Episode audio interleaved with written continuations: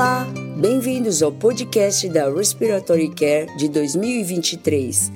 A edição deste mês de julho inclui artigos baseados na 59ª Conferência de Revistas de Cuidados Respiratórios realizada em St. Petersburg, Flórida, Estados Unidos, intitulada Doença Pulmonar Obstrutiva Crônica: Evidências Atuais e Implicações para a Prática. A conferência foi patrocinada pela American Respiratory Care Foundation e co-presidida por Meilan Han e Neil McIntyre.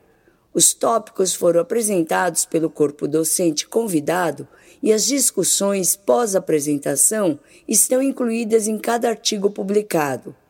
Cada apresentação revisou o manejo baseado em evidências sobre os pacientes com DPOC e as discussões fornecem ao grupo uma visão do mundo real da prática clínica. Curtis abriu a conferência com uma revisão da etiologia, fisiopatologia e definição da DPOC com base nas diretrizes da Global Initiative for Chronic Obstructive Lung Disease, GOLD. Curtis enfatizou o peso global da DPOC em todo o mundo e a natureza heterogênea da DPOC, discutiu o papel da espirometria no diagnóstico da DPOC e detalhou as limitações da espirometria isolada em pacientes com essa doença multifacetada. Curtis atualizou a compreensão atual da etiologia e da fisiopatologia da DPOC e forneceu informações explicando a necessidade de expandir os critérios diagnósticos, bem como os desafios da GOLD. Christensen forneceu uma revisão da fenotipagem da DPOC, enfatizando o impacto da genética individual e das exposições ao longo da vida. Christensen detalhou como as inovações em imagens pulmonares e métricas fisiológicas, bem como tecnologias ômicas e ciência de biomarcadores, podem contribuir para uma melhor compreensão da heterogeneidade da DPOC discutiu a evolução da fenotipagem da DPOC, o uso atual da fenotipagem para direcionar o cuidado clínico e como as inovações nas abordagens clínicas e moleculares podem ajudar a desvendar a heterogeneidade da doença e refinando assim nossa compreensão dos fenótipos da DPOC. Han discute o importante conceito da classificação Gold Zero, um grupo de indivíduos com DPOC em estágio inicial, em risco de progressão da doença antes das alterações na espirometria ou evidências sintomáticas da doença. Han apresenta os termos pré-DPOC e DPOC inicial para definir indivíduos com base em sintomas, anormalidades fisiológicas ou radiográficas que não atendem aos critérios para DPOC, mas que são pessoas que estão claramente em risco. A DPOC precoce se concentra em indivíduos que apresentam anormalidades fisiológicas ou radiográficas precoces, mas ao mesmo tempo são pessoas jovens, distinguindo-as daquelas com doença leve tardia, que podem ter menos probabilidade de progressão da doença. Reines contribui com uma discussão detalhada sobre o papel dos testes de função pulmonar na definição, diagnóstico e tratamento da DPOC. Reines revisa a descoberta interessante de que os sintomas da DPOC, a patologia e os maus resultados associados frequentemente ocorrem apesar da espirometria normal. Reines revisou os papéis do teste de esforço, a capacidade de difusão e outros testes e a capacidade de cada um de prever a mortalidade avaliada na DPOC. Matthews discute as consequências funcionais e psicossociais da DPOC, observando que os transtornos de saúde mental, como ansiedade e depressão, são comorbidades especialmente comuns na DPOC. Matthews sugere que os mecanismos e as interações de ansiedade e de depressão na DPOC são mal compreendidos e essas condições muitas vezes são subdiagnosticadas, contribuindo para os piores resultados clínicos. A literatura inclui dados limitados de qualidade variável sobre estratégias eficazes de tratamento e de manejo para a ansiedade e a depressão na DPOC. Matthews sugere que o papel da reabilitação pulmonar e do manejo da doença apresenta uma alternativa viável que requer estudos mais aprofundados. Pleasant discute o tratamento farmacológico da DPOC com os medicamentos padrão, bem como novos agentes farmacológicos. Pleasant analisa o papel das tecnologias digitais para monitorar a adesão e a importância crucial de garantir a técnica inalatória para os pacientes com DPOC. A personalização de medicamentos com base em fenótipos é discutida incluindo corticosteroides para DPOC, caracterizada por eosinofilia e inibidores duplos de fosfodiesterase para tratar a deficiência de alfa-1 antitripsina. Um tema abrangente relacionado a medicamentos inalatórios é a educação dos pacientes sobre a técnica adequada e o acompanhamento para garantir o uso medicamentoso adequado na DPOC. Kriner fornece uma revisão detalhada da ciência e das evidências para o tratamento cirúrgico da DPOC. Isso inclui tratamentos cirúrgicos e intervencionistas por meio de uma abordagem broncoscópica, que se mostraram promissoras para melhorar os resultados clínicos dos pacientes.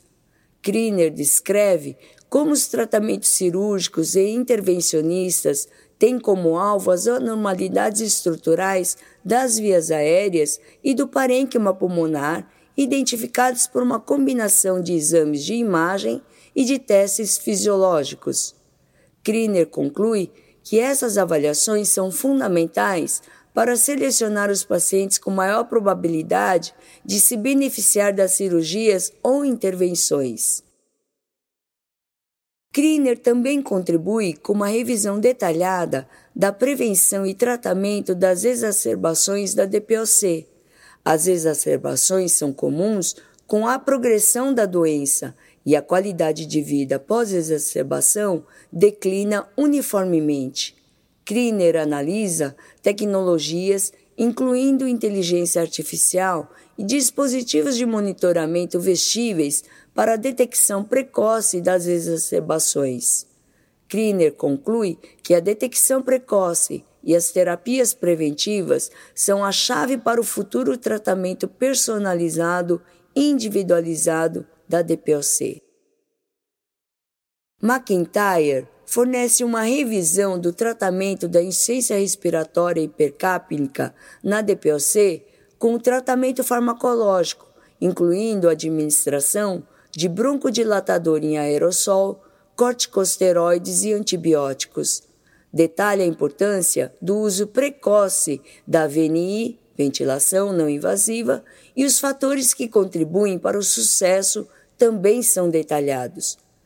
McIntyre destaca o uso criterioso e cuidadoso da oxigenoterapia e discute os desafios da ventilação mecânica invasiva incluindo a redução da hiperinsuflação. McIntyre também discute estratégias futuras, inclusive a remoção extracorpórea de dióxido de carbono. Garvey descreve as questões que envolvem a reabilitação pulmonar e enfatiza o fato de que é uma intervenção de enorme valor clínico porque melhora a capacidade de exercício, melhora a dispneia, a qualidade de vida relacionada à saúde e depressão, bem como reduz o tempo de internação. Garvey observa uma melhora na sobrevida quando a reabilitação pulmonar sucede às hospitalizações relacionadas à DPOC. Garvey lamenta o fato que a reabilitação pulmonar é subutilizada, apesar das fortes evidências de eficácia clínica e de custo. O acesso desigual à reabilitação pulmonar, particularmente em comunidades rurais e carentes, é um problema que a reabilitação pulmonar virtual pode ajudar a superar. Reza aborda a luta pela oxigenoterapia domiciliar segura e eficaz e a importância de dispositivos portáteis para maximizar a qualidade de vida das pessoas que precisam continuamente de oxigênio. Hess descreve os dois artigos de 1980 que são a base para o benefício da oxigenoterapia domiciliar a um custo de 2 bilhões de dólares para o Medicare. Hess discute o uso da oxigenoterapia na hipoxemia noturna, bem como na hipoxemia induzida por exercício. Hess enfatiza a importância da educação sobre o uso e a avaliação, tanto um quanto o outro, adequados da oxigenoterapia de longo prazo, tanto para médicos quanto para os próprios pacientes. OR contribui com uma revisão sobre o controverso papel da VNI domiciliar para a DPOC. OR sugere que a VNI domiciliar pode ter o potencial de compensar os problemas fisiológicos subjacentes à hipercapnia. OR revisa ensaios clínicos recentes de VNI domiciliar que mostraram melhores resultados orientados para o paciente, inclusive melhor qualidade de vida, redução de hospitalizações e menor mortalidade entre os usuários.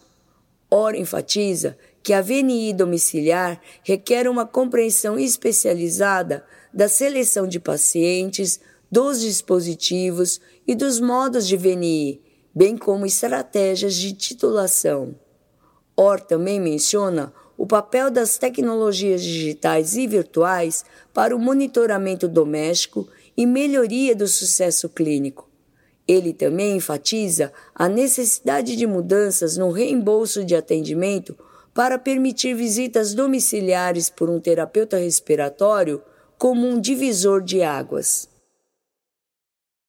A 59ª Conferência da revista Respiratory Care foi apresentada sob suporte da American Respiratory Care Foundation e também agradecemos a Vapoterm, AstraZeneca e Fisher Paykel por seu apoio financeiro à conferência por meio de doações educacionais irrestritas à American Respiratory Care Foundation.